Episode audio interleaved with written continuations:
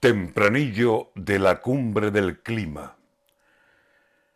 Se reunieron en Egipto los que mandan un montón para hablar cosas del clima, que si el mar, la selva, el sol, que si llueve, si no llueve, que a ver si con esta unión decidimos soluciones que nos resulten mejor.